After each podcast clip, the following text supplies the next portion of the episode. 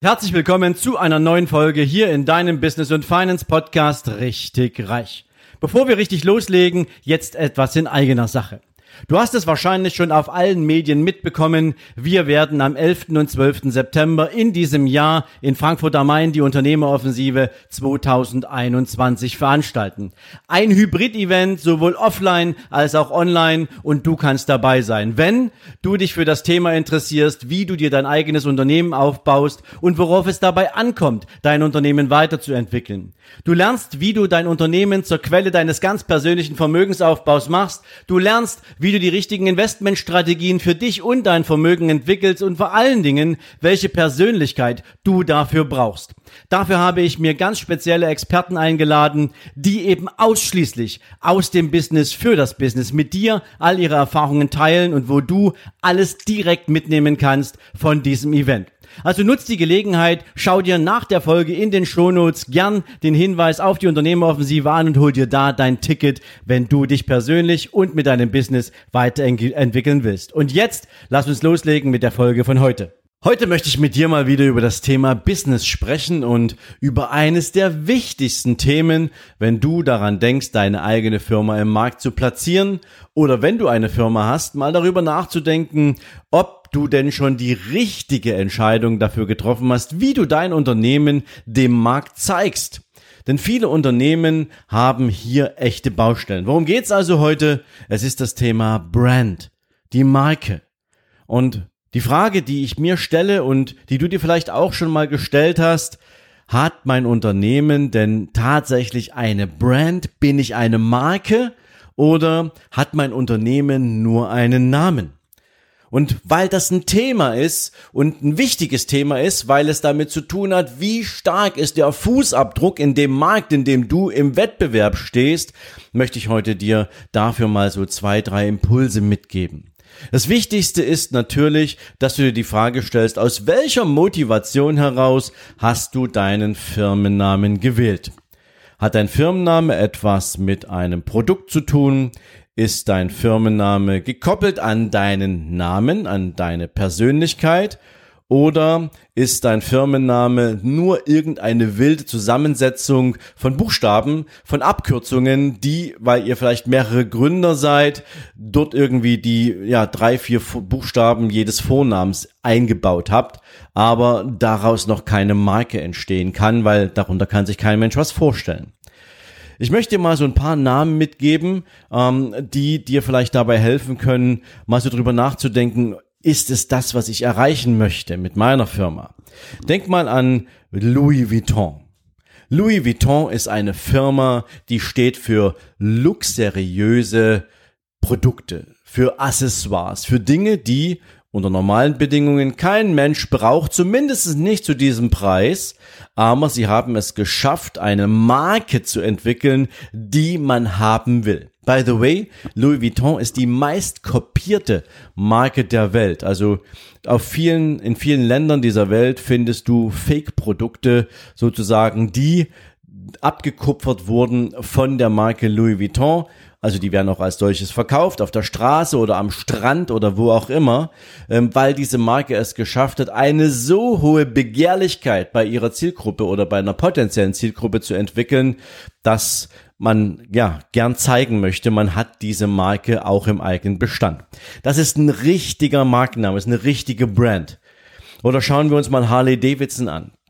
Harley Davidson ist nicht nur irgendwie eine Marke, ist nicht nur irgendwie eine Brand, das ist eine Identität.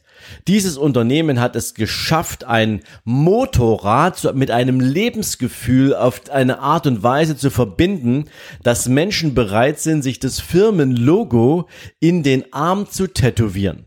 Es gibt also unglaublich viele Harley-Davidson-Fahrer, Harley-Davidson-Besitzer, die ein Tattoo haben mit dem Firmenlogo von Harley-Davidson. Sie sind damit ein elitärer Club auf der Welt, die sich untereinander verstehen und die definitiv untereinander auch, ja, dieses Lebensgefühl teilen. Oder schau dir Ferrari an, was Ferrari mit seiner Marke entwickelt hat, was Ferrari auf den Weg gebracht hat und wie viele Menschen gerne ein Ferrari haben wollen und dieses Lebensgefühl, dieses, diese Form von Freiheit damit verbinden wollen. Oder noch eine letzte Marke, schau dir Rolex an. Rolex als nennen wir es mal, Luxusmarke für den Mittelstand. Als Luxusmarke, die Menschen gerne besitzen wollen, weil sie nicht nur schön am Handgelenk aussieht, sondern weil diese Marke auch definitiv ein Lebensgefühl widerspiegelt, aber natürlich auch eine Wertanlage ist. Ich gebe dir ein Beispiel. Die Rolex Batman, also die mit dem blauen, mit der blau-schwarzen Lünette und dem schwarzen Ziffernblatt und einer Datumsanzeige. Diese Uhr kostet normalerweise im Markt irgendwo was um die 8500 Euro. Und das Modell vor der aktuellen Version hat einen Marktpreis, wie gesagt, 8500 Euro und du kannst sie heute im Markt bekommen, im schwarzen Markt beziehungsweise im grauen Markt, im Second-Hand-Markt für 15.000 Euro. Das heißt also natürlich, wenn eine Uhr entsprechend der Herstellungsanzahl limitiert ist, dann kannst du diese Uhr mit einer Wertinvestition gleichsetzen und eben das, ein, das mal eben fast verdoppeln, den Wert innerhalb einer bestimmten Zeit. Du musst halt nur lange genug warten. Das heißt, wenn du einmal eine Marke erschaffen hast, dann weckt diese Marke natürlich bei deiner Kundschaft Begehrlichkeiten und deswegen ist es natürlich für dich als Unternehmer jetzt wichtig, wenn du gründest oder wenn du mittendrin bist, dir nochmal zu überlegen, was für eine Message, was für eine Wertigkeit möchtest du denn mit dieser Marke transportieren? Bist du ein Unternehmer, der ein, ein Produkt gebaut hat und dieses Produkt soll für sich selbst sprechen? Und die Menschen sollen mit diesem Produkt den Markennamen deiner Firma verbinden? Oder soll, sollst du als Persönlichkeit, als Name, als Personal Brand im Markt bekannt sein? Das heißt also, wie sieht denn dein Unternehmensname aus? Hast du dir genügend Gedanken gemacht, was du mit diesem Unternehmensnamen für einen Fußabdruck in der Landschaft der Unternehmen hinterlassen willst, in deinem Zielmarkt? Ein zweites Thema ist natürlich, kann deine Zielgruppe, deine Kundschaft mit deiner Dienstleistung, mit deinem Produkt eine Verbindung zu deren eigener Lebensrealität herstellen. Also produzierst du ein Gut oder eine Dienstleistung, die im Lebensbereich deiner Zielgruppe zu etwas gehört, was sie unbedingt haben wollen. Schaffst du es also mit deinem Produkt, deiner Dienstleistung Begehrlichkeiten zu wecken? Also nach dem Prinzip, ist etwas, das ich haben muss. Nicht, dass ich haben möchte, sondern es ist etwas, das ich unbedingt haben will, muss. Wenn du das schaffst, wenn du mit diesem Gedanken rangehst, dass du diese Brücke baust zwischen deiner Zielgruppe und deiner Dienstleistung oder deinem Produkt, dann bist du auf dem richtigen Weg, auch das Thema Brand genau so zu besetzen, dass du das machen kannst, dass du dieses Ziel erreichst. Und hier reden wir nicht nur davon, dass der Name irgendwie für sich selbst spricht, sondern da hinten schließt sich natürlich die gesamte Landschaft des Themas Marketing an, des Themas PR, also Public Relation an. Also alles das, was du brauchst, um diesen Namen bei deiner Zielgruppe so zu platzieren und zu inszenieren, das ist dann alles, was hinten dran kommt. Aber vorher musst du durch wissen, ist dieser Name gängig, kann man sich darunter was vorstellen, hat er das Format für Beständigkeit und viele Dinge mehr. Ja, und natürlich sprechen wir auch über das Thema Qualität. Also in welchem Markt möchtest du denn unterwegs sein? Möchtest du ein 1-Euro-Produkt haben, was für die gesamte Welt da ist, für die Masse da ist, was dich in der Produktion 5 Cent kostet, in der Logistik nochmal 10 Cent und du machst 85 Cent Gewinn? Oder möchtest du ein Produkt haben, was eine hohe Qualität und Güte verspricht, was auch ja, aus Sicht vieler Menschen, die vielleicht des Lebens, die, die, die, die finanziellen Ressourcen noch nicht haben, eher in die Welt des Luxus zählt, aber du damit eine entsprechende Zielgruppe ansprechen kannst, die dieses Produkt auch unbedingt haben will. Also, für welchen Anspruch ans Produkt möchtest du denn stehen?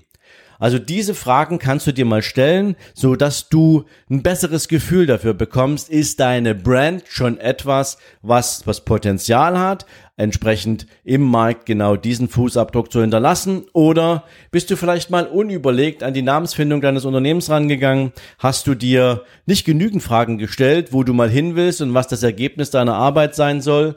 Und falls das der Fall ist oder falls du gerade ein bisschen bei dieser Folge am Zweifeln bist, ob alles schon so richtig eingestellt ist und vor allen Dingen, ob all das, was nachher kommt, nämlich die ganze Arbeit um diese Brand und diese Marke auch groß zu machen, ob du da schon an alles gedacht hast dann solltest du definitiv am 11. und 12. September nach Frankfurt auf die Unternehmeroffensive kommen, denn da habe ich für dich die Expertin zum Thema Brand und Marketing eingeladen. Steffi Beck wird da sein. Ich habe sie für dich aus Dubai geholt und sie wird definitiv mit dir gemeinsam mal die ein oder andere Case Study durchgehen, wie man eine Brand so richtig stark macht, wie man sie richtig aufbaut. Also du darfst dich auf dieses Thema definitiv freuen.